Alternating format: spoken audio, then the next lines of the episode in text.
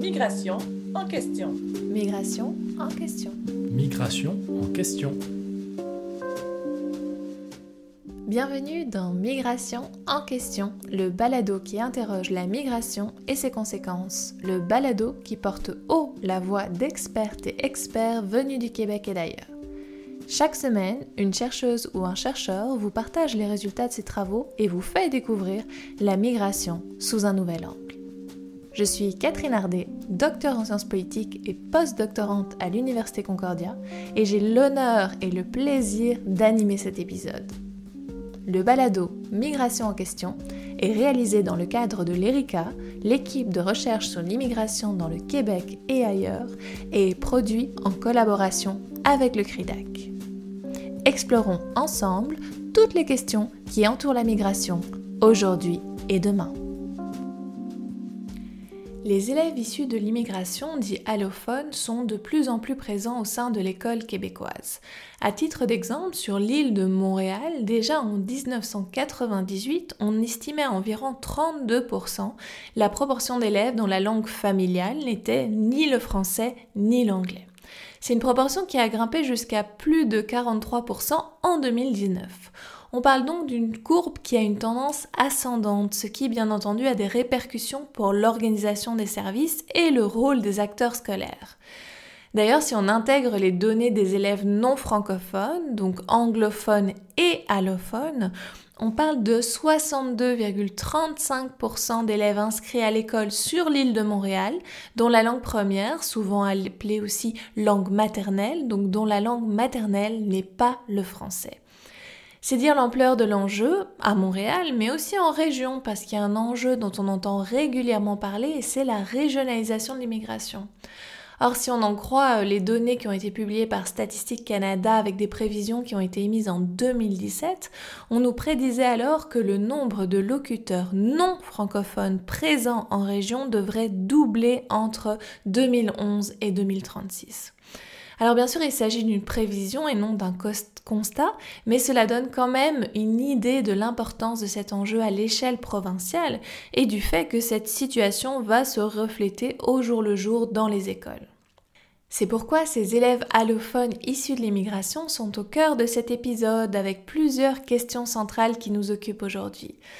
D'abord, si on sait que la protection de la langue française est vraiment un enjeu clé au Québec, quelles ont été les principales mesures prises pour s'assurer que les enfants issus de l'immigration apprennent effectivement le français? Et surtout, quels ont été les courants éducatifs qui ont guidé l'action du Québec en la matière? Comment situer l'approche québécoise dans le monde? Ou alors même plus généralement au-delà de la problématique québécoise, quels sont les enjeux auxquels sont confrontés les élèves qui doivent en même temps apprendre le français, mais aussi réaliser leurs apprentissages scolaires en français? Pour nous éclairer sur toutes ces questions, Migration en question accueille Diane Kérien, qui est professeure à l'Université Concordia, où elle intervient en enseignement du français et en formation d'enseignants du français langue seconde. Diane Carrien a commencé sa carrière d'enseignante du français langue étrangère en France auprès d'apprenants grands adolescents et d'adultes, notamment aussi auprès de mineurs isolés. Elle a ensuite poursuivi sa formation doctorale en didactique des langues au Québec à l'Université Laval avant de rejoindre Concordia. Ses recherches, portent sur les initiatives scolaires et sur la formation des enseignants pour soutenir le développement du français chez les élèves allophones issus de l'immigration, ainsi que sur la didactique du français langue seconde en contexte universitaire. Elle répond à nos questions à distance depuis Montréal. Aujourd'hui, dans Migration en question, les élèves allophones issus de l'immigration.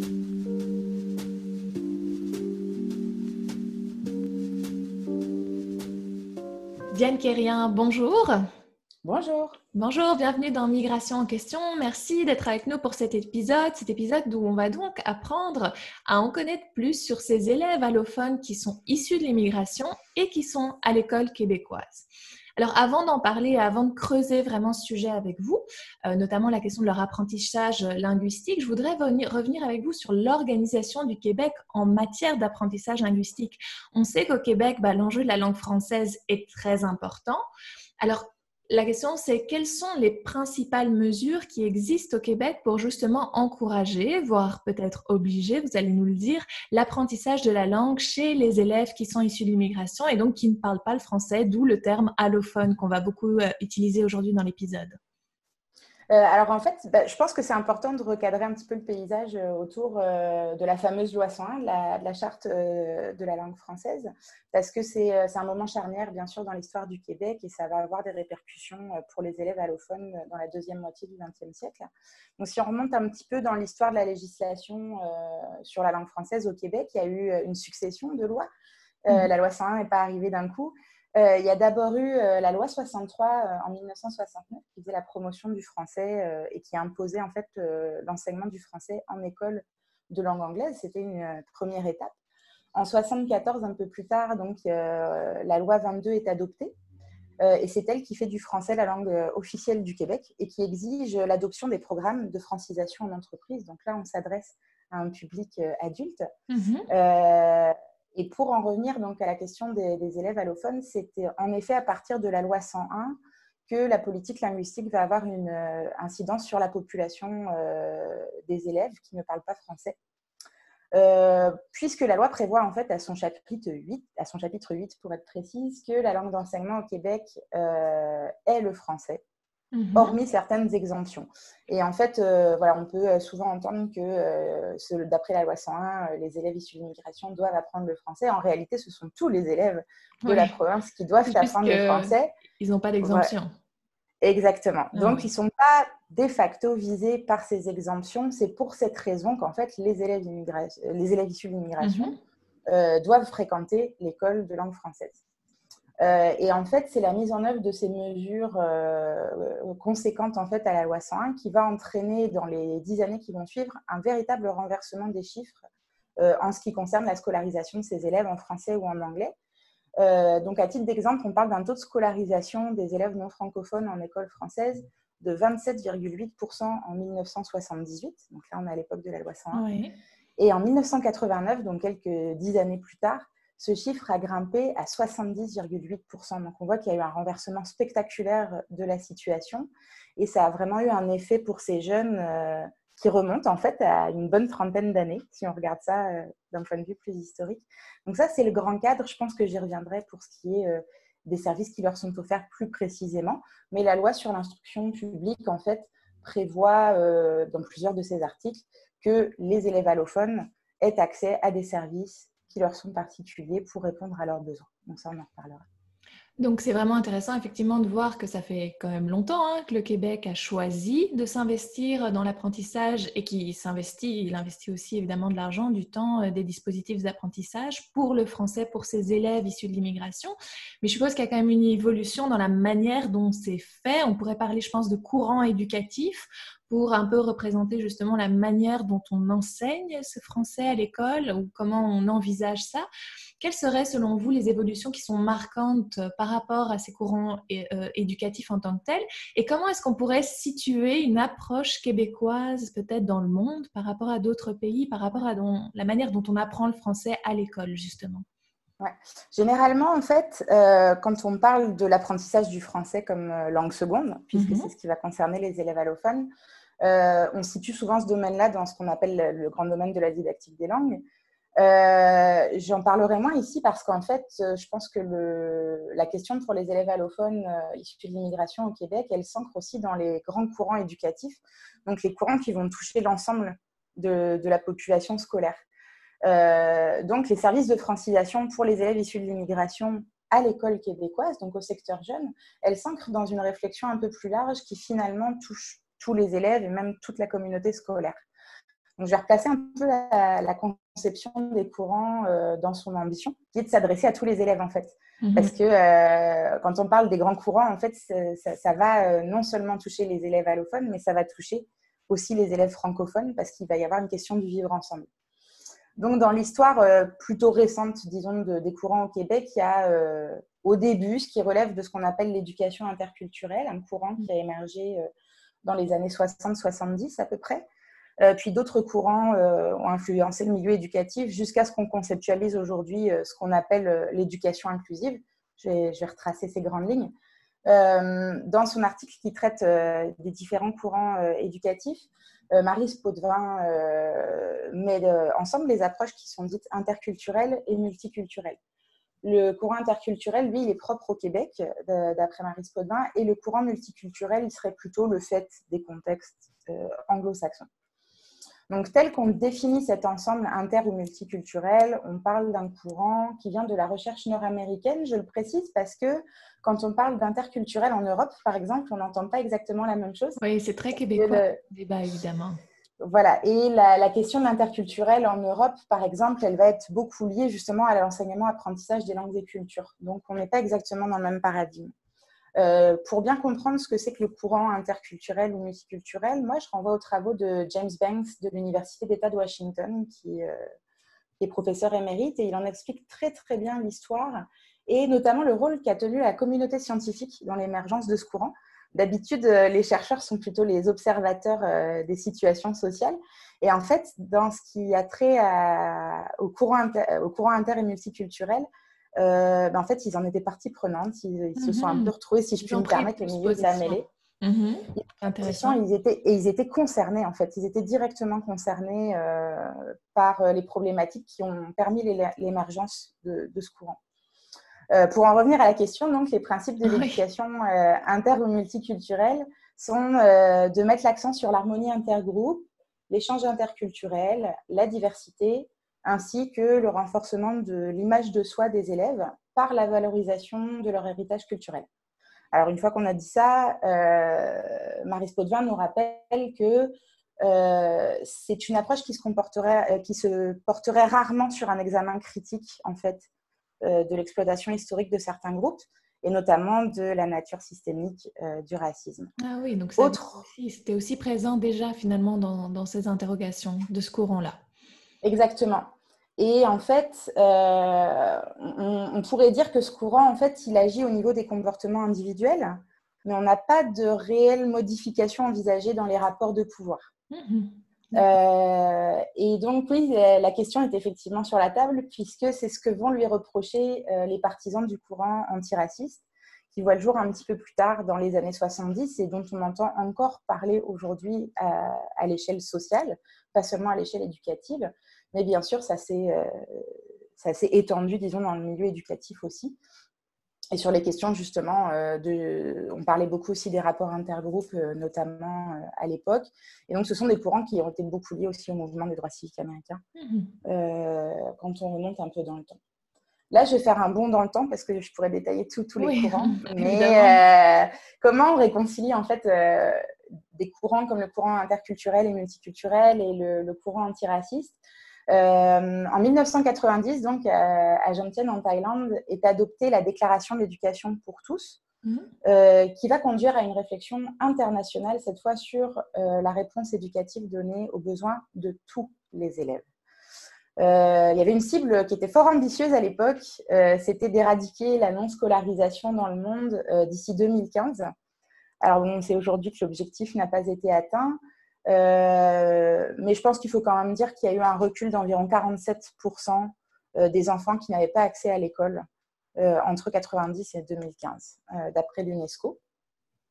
En 2009, en fait, quand ils se sont rendus compte que la cible ne serait pas atteinte, en fait, ils ont, ils ont décidé de recadrer un petit peu les principes qu'ils éditaient, notamment pour mettre l'accent sur les élèves intégrés à l'école mais exclus de l'apprentissage donc les élèves présentant des besoins particuliers, incluant ceux issus des minorités linguistiques partout dans le monde. Mhm. Euh, c'est à ce moment-là que les grands principes de l'éducation euh, inclusive font leur entrée en scène, si je puis me permettre, dans le monde éducatif. Euh, et c'est un courant qui a ce site particulier qui va en quelque sorte réconcilier donc, les courants qui l'ont précédé, dont les courants interculturels et antiracistes, euh, par sa dimension transformative et par l'objectif de prendre en compte les besoins des élèves en amont. C'est-à-dire qu'on essaye de structurer les services pour répondre à leurs besoins et on n'est plus seulement dans la réaction aux besoins des élèves. Donc ça, c'est vraiment ce qui, va, euh, ce qui va changer la donne dans notre vision de l'école. Et euh, comme on le comprend, on n'est plus dans une perspective seulement nord-américaine, on est aussi dans une perspective plus internationale et par voie de conséquence, même si on a toujours un héritage du courant dit interculturel au Québec, on cherche désormais vraiment à implanter des stratégies et des pratiques qui répondent aux exigences de l'éducation inclusive. bien que, bon, dans les faits, ce ne soit pas toujours évident de mettre les choses en pratique. À ce sujet, en fait, je renvoie à l'avis euh, au ministre qui a été produit par le Conseil supérieur de l'éducation euh, en 2017 pour une école riche de tous ses élèves, euh, qui, à mon sens, explique très bien justement quelles sont ses orientations, mhm. cette évolution, ses orientations et l'articulation entre justement ce qui existait déjà mhm. et cette évolution vers à la fois des pratiques inclusives, puis vers cette, cette, cette idée de l'éducation inclusive où on où voilà, on structure les services en amont, c'est-à-dire qu'on euh, on organise les services et, euh, à, ces différents niveaux pour euh, répondre aux besoins de l'élève avant même que finalement il soit devant nous et qu'on soit au pied du mur. Alors on comprend bien ça, tout ça c'est les courants éducatifs en général, mais alors qu'est-ce qu'il en est par rapport aux services d'accueil et d'apprentissage du français en tant que tel? À partir de quand on investit là-dedans, puis ça prend quelle forme? Parce qu'on allez, on a parlé du cadre légal, de l'obligation d'apprendre le français, on, mmh parle des courants, mais concrètement, à partir de quand est-ce qu'on commence à avoir ce type de service? Et aussi, évidemment, quand on pense à ce type de service, on va très vite penser à Montréal. Or, on sait évidemment mmh. qu'il y a ce qu'on appelle la régionalisation de l'immigration. Il y a des migrants et du coup des élèves issus de l'immigration qui sont allophones, qui ne parlent pas français, qui vont aussi en région au Québec. Donc, est-ce que vous pouvez nous faire un petit topo, un petit cadre justement sur à partir de quand ça se développe, sous quelle forme, et puis est-ce que effectivement Montréal est si différent ou comment parler des régions par rapport à, cette question en tant que telle? En fait, euh, les premiers services euh, répertoriés à ce jour euh, remontent en fait à la fin des années 60. Ah donc là, je pense que c'est important de bien distinguer les effets de la loi 101 dont j'ai parlé un petit peu plus tôt et bon, qui ont un effet, qui effet d'annonce un peu spectaculaire. parce que en fait, les milieux scolaires, et ça c'est indépendant en fait de la loi 101, ont décidé de répondre aux besoins des élèves non francophones, au moins avant l'entérinement de, la charte de la langue française. Donc on voit qu'il y a aussi une histoire ici qui, qui, qui, n'est pas juste. Oui, donc c'était bien avant, en fait. Donc c'était un, sujet d'intérêt pour les acteurs scolaires, comme vous le dites, c'était leur initiative de s'intéresser à ça avant même toute intervention finalement euh, légale ou gouvernementale, euh, exécutive dans cette euh, question. Oui, d'ailleurs, je pense que c'est intéressant de le souligner parce que, euh, en fait, on, peut souvent avoir tendance à tomber dans cette idée que ça a été institutionnalisé et après, il y a un effet domino. Alors qu'en réalité, euh, en tout cas pour le, cas euh, de la scolarisation des élèves allophones, je pense qu'il y a eu beaucoup, beaucoup d'initiatives de terrain mm-hmm. qui ont alimenté la réflexion et qui ont permis une structuration des services. Donc ça, euh, notamment, il y a Françoise Armand qui nous rappelle que, euh, par exemple, la première classe d'accueil a vu le jour en 1969 au sein de la commission scolaire euh, catholique de Montréal. et c'est un modèle qui, effectivement, va s'étendre à toute l'île dans les années qui suivent. Et là, effectivement, c'est à cause des effets de la loi 101, parce qu'avec l'augmentation du nombre d'inscriptions à l'école française, le, le, modèle va se populariser, en fait. Euh, d'ailleurs, on parle de Montréal, mais c'est un modèle qu'on repère aussi euh, à Québec dès 1976, à ma connaissance. Euh, après, son expansion dans la région de Capitale-Nationale va pas être aussi spectaculaire qu'en métropole montréalaise, parce qu'à Montréal, c'est vraiment un modèle qui s'est étendu euh, à la fois rapidement et de façon euh, assez généralisée, si je puis me permettre. Mhm. Euh, donc en fait, dès les années 80, on fait aussi face à une autre question qui est la question des effectifs, parce qu'effectivement, parfois ou plus souvent, selon qu'on est dans un contexte métropolitain ou régional, on n'a pas des effectifs suffisants pour justifier l'ouverture de classes d'accueil dans certains milieux. Et c'est là qu'en fait vont naître les mesures euh, dites spéciales d'accueil et d'intégration qui permettent de retirer euh, les élèves allophones de la classe ordinaire euh, dans laquelle ils sont intégrés la plupart du temps pour leur offrir un soutien intensif en français. D'ailleurs, dans le jargon des milieux scolaires, on appelle ça le dénombrement flottant. C'est un terme qui vient de l'adaptation scolaire à la base. Et donc, dans certains milieux, c'est quelque chose que j'ai repéré dans les recherches.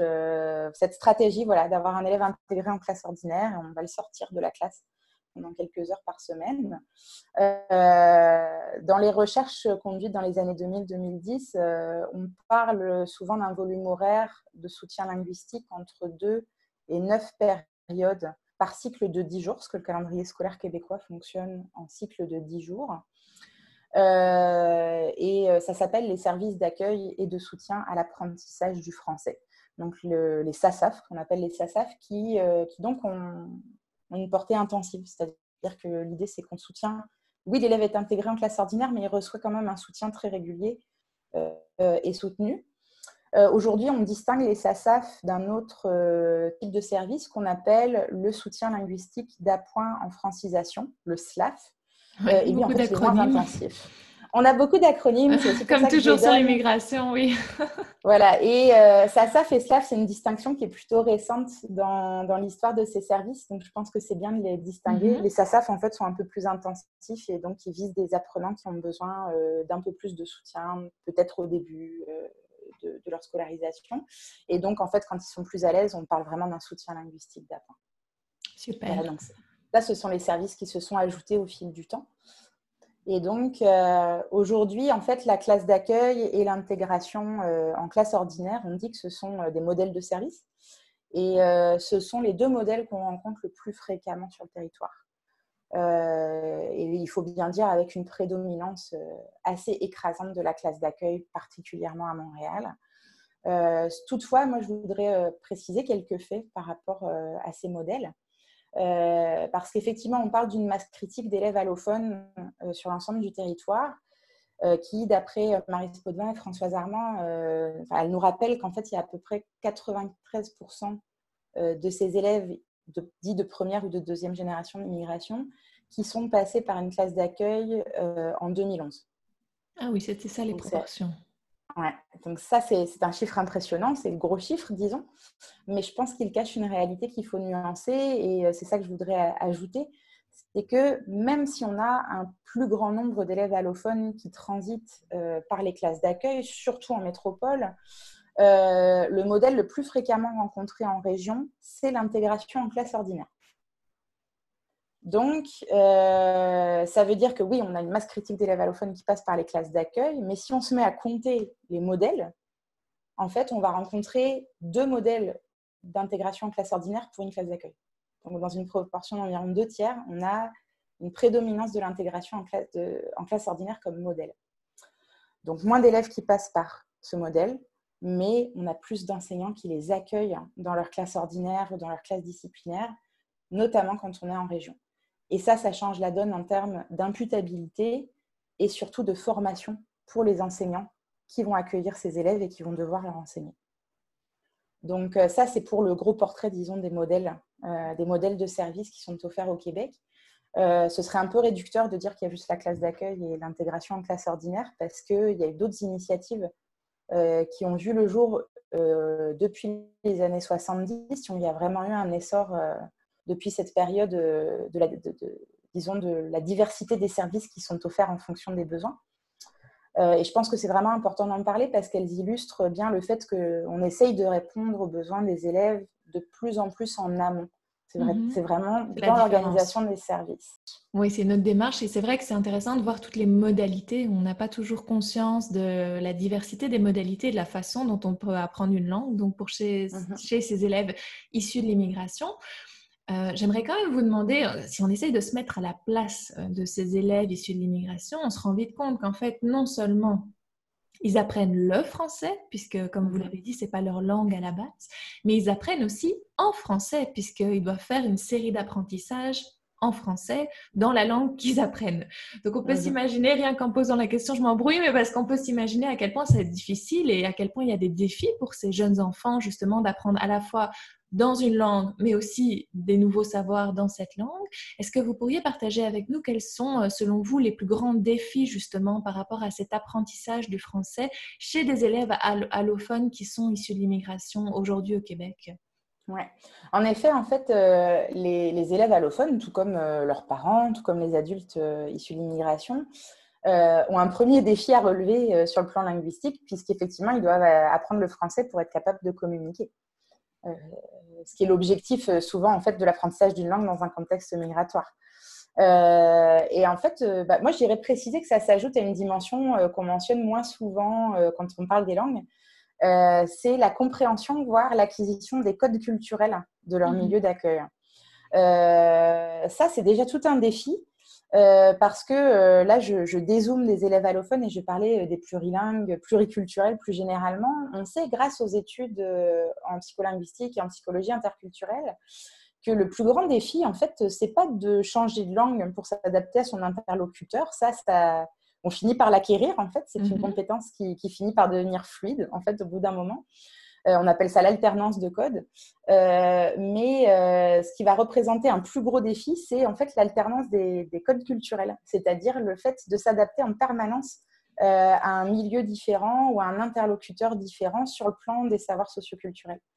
Donc, en général, déjà chez les plurilingues, pluriculturels, on a déjà une certaine complexité à gérer, non seulement sur le plan langagier, mais aussi sur le plan culturel. Donc, ça représente une demande cognitive qui est déjà importante en partant. Et donc, ça se passe aussi bien dans la société qu'à l'école, qui est une extension euh, de la vie sociale.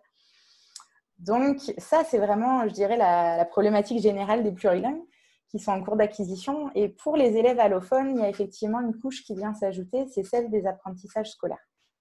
Euh, et les apprentissages scolaires, en fait, ils commencent euh, presque en même temps que l'apprentissage de la langue quand ils sont intégrés en école, euh, francophone. parce qu'on peut s'imaginer qu'ils vont d'abord apprendre le français et ensuite ils vont faire des apprentissages scolaires, mais en réalité, dès, dès qu'ils arrivent, ils font des apprentissages de nature scolaire, ne serait-ce que sur le plan socioculturel, parce qu'ils doivent s'adapter à un nouveau milieu. Euh, qui, qui, fonctionne euh, à sa manière, en fait. Mhm. Donc, avec des interactions particulières entre euh, les, élèves, avec les enseignants, etc. Ensuite, donc ça, c'est pour l'aspect culturel, mais ce qu'il apprend en français va devoir lui servir assez rapidement pour faire des apprentissages purement disciplinaires. Et ça, c'est le gros second défi, si je puis me permettre, des élèves allophones et de leurs enseignants parce qu'on dit que c'est un défi pour les élèves allophones. Oui, c'est vrai que je l'ai aussi. parler des enseignants, vous avez raison. c'est ça. des deux côtés.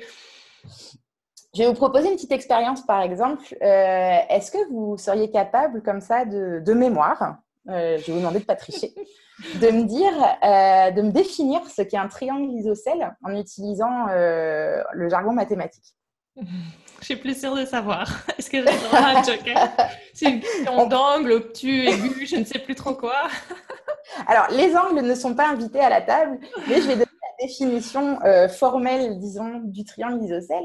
On parle d'un polygone convexe à trois côtés isométriques. Ah ben voilà. voilà. Donc, euh, en plus des connaissances euh, déclaratives, disons, donc de savoir ce que c'est qu'un triangle isocèle de façon implicite, on comprend très très vite que euh, en milieu scolaire, on est confronté à un vocabulaire qui est beaucoup plus rare que dans les usages du quotidien. Moi, je n'utilise pas isométrique tous les jours. Et personnellement, si j'avais dû vous donner cette définition en anglais, euh, je pense que j'aurais été mal prise. J'aurais mhm. vraiment eu de la difficulté à vous formuler euh, cette définition. donc, ça vient du fait qu'on utilise un vocabulaire qui est dit plus rare, en fait. Euh, et qui est très très contextualisé euh, mhm. dans les disciplines scolaires en fait. Euh, donc ça, c'est vraiment un défi qui vient s'ajouter parce que là, on ne parle pas juste d'une langue de communication qui permet de vivre au jour le jour. Je vais vous donner une autre petite anecdote empirique. Il y a des, des chercheurs qui ont établi qu'en anglais, par exemple, un livre pour enfants, donc une histoire pour enfants, hein, qu'on lit à un petit de, de, de 6-7 ans, comporte 50% de mots dits rares de plus que dans une conversation entre deux professeurs d'université. Ah oui, c'est impressionnant, j'avoue. donc ça montre à quel point le vocabulaire est quand même spécialisé aussi. Donc apprendre une langue dans une langue, mais en plus aussi les codes et les, termes qui ne sont pas forcément les plus utilisés, vous nous dites. Hein voilà, donc on imagine assez vite que quand on est débutant dans une langue, on va assez vite arriver euh, en saturation cognitive quand on doit rester assis toute la journée. Euh, euh, à faire des apprentissages. Euh, et ben c'est ça, le quotidien des élèves allophones. Euh, et donc ça déjà, ça vous donne une idée des défis auxquels ils, sont confrontés juste en arrivant. Maintenant, on peut se demander combien de temps en fait ça va prendre. d'atteindre un certain niveau d'aisance en français, parce que bien sûr, on ne va pas rester dans cette réalité-là ad vitam aeternam. Mhm. donc, on peut se demander comment... La progression. Comment est-ce que ça va avancer En fait, en, en, didactique des langues, on se repose souvent sur les travaux de Jim Cummins de l'Université de Toronto pour dire qu'il faut environ 5 à 7 ans à un élève allophone de 12 ans qui a été scolarisé en continu pour pouvoir rattraper le niveau des élèves anglophones. Alors euh, là, je précise que c'est un constat qui a été établi en anglais, mais, euh, mais on n'a pas eu vraiment d'études empiriques en français. Mhm. Euh, ici, je vais convoquer toutefois les travaux d'une de mes collègues qui travaille en France, Catherine Mandon-Sadias, qui a étudié la progression des élèves allophones donc en milieu scolaire français. Et en fait, elle a, elle a pu établir qu'il leur fallait en moyenne trois ans pour atteindre ce qu'on appelle le niveau seuil dans notre jargon. Euh, qu'on appelle aussi le niveau B1 du cadre euh, européen commun de référence pour les langues. Euh, pour vous dire à peu près à quoi ça correspond, à ce niveau, on peut comprendre la plupart des sujets de conversation du quotidien ou un article de presse, par exemple, mhm. assez général. Et on est en mesure d'assurer la continuité de la communication avec l'interlocuteur, même si on fait des erreurs. C'est-à-dire qu'il n'y a pas de rupture de communication quand on est en train de parler à l'autre. Donc, on sait que ça prend à peu près trois ans en moyenne euh, pour euh, la cohorte qui a été étudiée euh, en France. ceci dit, c'est assez réducteur de, dire que c'est la même progression pour tous les élèves parce que c'est pas vrai. mais disons que c'est la donnée qu'on a, c'est la donnée empirique qu'on a à ce jour. Il reste quand même à, faire des études dans ce sens-là. et puis bon, là, j'ai parlé des défis langagiers et linguistiques, mais j'ajouterais qu'il y a un troisième défi qui va s'ajouter chez certains élèves, et c'est ceux qui vont rentrer dans le système scolaire en accusant euh, un retard significatif, c'est-à-dire un retard scolaire de deux ou trois ans par rapport, d'au moins deux ou trois ans par mmh. rapport au système scolaire québécois. Et là, on parle d'une intervention euh, didactique de la part des enseignants qui doit aussi tenir compte de, des connaissances scolaires euh, et préscolaires, notamment la littératie, qu'on considère comme acquise, mais quelle que soit la langue d'origine d'ailleurs, mais qui en fait ne le sont pas. Je vais, vais encore vous donner un exemple.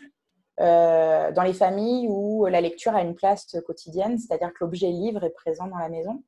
Euh, un tout petit euh, va entrer en contact avec un livre très très jeune parce qu'il va apprendre à le manipuler, même peut-être avant la fin de sa première année. Il va comprendre que les pages portent des représentations en deux dimensions de choses qui sont concrètes. Ça mhm. nous paraît évident, mais ces enfants-là l'apprennent très très très jeune. Euh, et d'ailleurs, quand l'enfant commence à parler autour de 2-3 ans, les parents qui utilisent le support livre euh, vont euh, lui faire repérer, nommer les animaux, les objets, les couleurs, les formes, vont lui poser des questions. Donc, il va y avoir toute une stimulation autour de la littératie.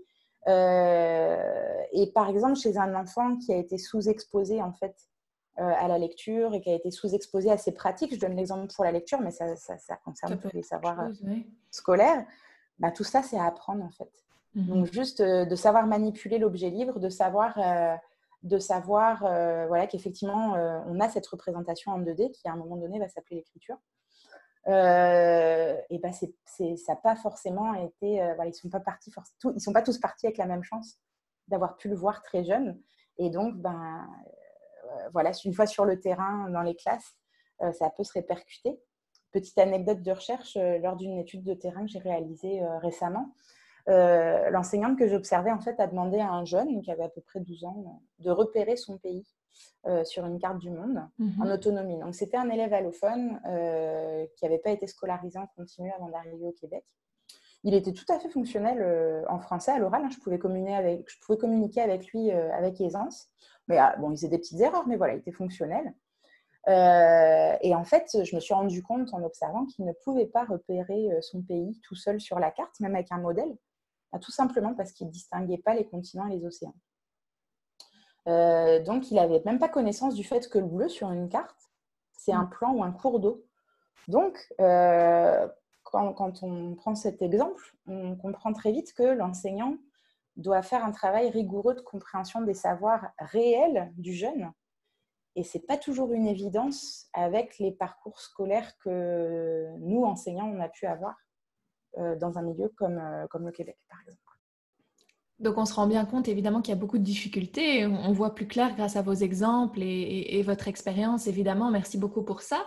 Et j'ai envie d'aller un peu plus loin justement euh, sur cette expérience de terrain que vous avez et sur vos recherches pour voir euh, selon vous, euh, euh, qu'est-ce qui vous a marqué en fait par rapport à cet apprentissage chez, chez ces élèves pardon, Et surtout, quels sont les points que vous imaginez qui seraient les plus importants à améliorer par rapport à l'apprentissage du français chez ces élèves allophones? Donc, avoir un peu votre évaluation, votre avis sur cette question. Ben, toujours dans le cadre de, la même étude, ce qui m'a frappé en fait, c'était le besoin qu'avait donc l'enseignante en classe d'accueil de toujours toujours devoir comprendre quelles étaient les connaissances antérieures euh, des élèves avant d'amorcer un nouvel apprentissage, et ce, de manière tout à fait individuelle, c'est-à-dire qu'elle connaissait ses élèves euh, individuellement et elle savait voilà, d'où ils partaient, où est-ce qu'elle pouvait les amener. Euh, donc, en posant bien son diagnostic, elle était en mesure de les faire entrer dans une tâche d'apprentissage disciplinaire de manière efficace. et ça, comme j'ai dit, c'est pas du tout évident quand on apprend la langue en milieu scolaire. Par contre, ce que je veux souligner ici, c'est que ça ne s'improvise pas. Et en mmh. fait, euh, il s'agissait d'une personne qui était formée adéquatement. Et ça, je pense que c'est vraiment important de le souligner euh, dans le contexte de l'enseignement aux élèves allophones. Euh, et dans le cadre de cette étude, par exemple, ils avaient aussi mis en, fait en place un, mode de fonctionnement pour préparer les élèves allophones à suivre des apprentissages en classe ordinaire avec, les autres, avec les autres élèves lors de périodes bien ciblées en sciences. Donc, en gros, comment ça se passait? L'enseignante euh, de francisation, en fait, prenait les élèves allophones avec elle dans une classe à part pendant 25 minutes. Pendant cette période, les francophones sont en classe ordinaire et lisent le chapitre euh, en silence avec leur enseignante. Mais eux, les élèves allophones, ils bénéficiaient d'une séance un peu particulière où ils avaient une intervention guidée et ils faisaient la lecture de façon explicitée avec l'enseignante euh, dans une, dans une classe contigue, en fait. Donc euh, là, quand on parle du double défi de l'apprentissage scolaire en français chez les élèves allophones, bah, en fait, on oublie que euh, pour réaliser une séance pareille, l'enseignante de francisation elle-même bah, devait réviser ses acquis en sciences de niveau secondaire pour présenter la matière adéquatement, mhm. parce que ça ne s'improvise pas. Euh, en plus de la décrypter au niveau langagier. Donc, elle devait à la fois réviser sa, matière, mais en plus la conjuguer avec le décryptage langagier pour les élèves allophones. Euh, il faut se rappeler qu'elle n'a pas un bac en enseignement des sciences. Donc, euh, on touche un facteur là qui, à mon sens, est incontournable euh, dans la formation et le ressourcement professionnel des enseignants, c'est le temps. Parce que il fallait bien qu'elle, c'est ça, il fallait bien qu'elle prenne le temps de s'approprier une matière dont elle n'est pas spécialiste. Il fallait qu'elle prenne le temps de se coordonner avec les enseignants de sciences pour pouvoir faire cette intégration. Et euh, une de ses casquettes à cette enseignante, elle était enseignante ressources dans son milieu, c'était de soutenir les enseignants de classe ordinaire euh, vis-à-vis de la question des élèves allophones. Et donc, une fois, encore une fois, il fallait qu'elle prenne le temps d'aller observer ses collègues, puis de leur fournir de la rétroaction. Alors ça, ça fonctionnait parce que dans ce milieu en particulier, euh, ils avaient pris, en tant qu'équipe école, ils avaient pris sur eux d'allouer ce temps à cette enseignante ressources. puis aussi parce qu'il faut dire la vérité, elle n'est pas bien regardante sur ses heures. Mhm. Donc, euh, ça, c'est quelque chose, à mon sens, euh, qui, est important. Je pense aussi que quand on parle du facteur temps, il faut bien dire qu'il est déterminant aussi pour les élèves allophones. Comme je l'expliquais euh, avec les données que j'ai citées plus tôt, il leur faudra souvent des années pour rejoindre le niveau d'aisance de leurs comparses francophones, à la fois en français et dans les apprentissages scolaires. Donc, ce qu'on sait, c'est que c'est le temps qui va mhm. être un, des grands facteurs. Et avec euh, un bon soutien, une patience bien investie, c'est ça qui, euh, à mon sens, leur permettra de réussir. Merci, le temps, la formation, on a bien compris avec vous, puis on a bien exploré aujourd'hui justement toutes ces difficultés et puis les grands défis euh, que pose euh, justement l'apprentissage du français auprès ou pour euh, ces élèves allophones issus de l'immigration. Alors on doit s'arrêter, ça va vite évidemment, on parle beaucoup, on parle de langue, on parle beaucoup, c'est normal, mais une petite question pour finir justement, quelles ressources est-ce que vous pourriez conseiller à ceux qui nous écoutent euh, bah, je, vais, euh, je vais rappeler ici les, les, ressources qui se trouvent sur le site du ministère de l'Éducation et de l'Enseignement supérieur, euh, parce que je pense qu'elles permettent vraiment de s'informer, de se tenir à jour sur l'organisation des services, mais aussi sur les droits et devoirs prévus notamment par la loi sur l'instruction publique au Québec pour ses élèves. J'en ai moins parlé en début d'entrevue, mais je pense vraiment que ce sont des documents qui sont fondamentaux. Trois pages euh, qui sont sur le site du ministère qui me semblent incontournables, c'est celle du cadre de référence sur l'accueil et l'intégration des élèves issus de l'immigration, qui a été produit en 2014 par ce qui était à l'époque la direction des services aux communautés culturelles. D'ailleurs, il y a une série de vidéos sur la chaîne YouTube du MES qui accompagne ce cadre de référence. Euh, et il y a aussi un document qui s'appelle Soutien au milieu scolaire où les mesures d'allocation pour l'accueil et la francisation sont présentées.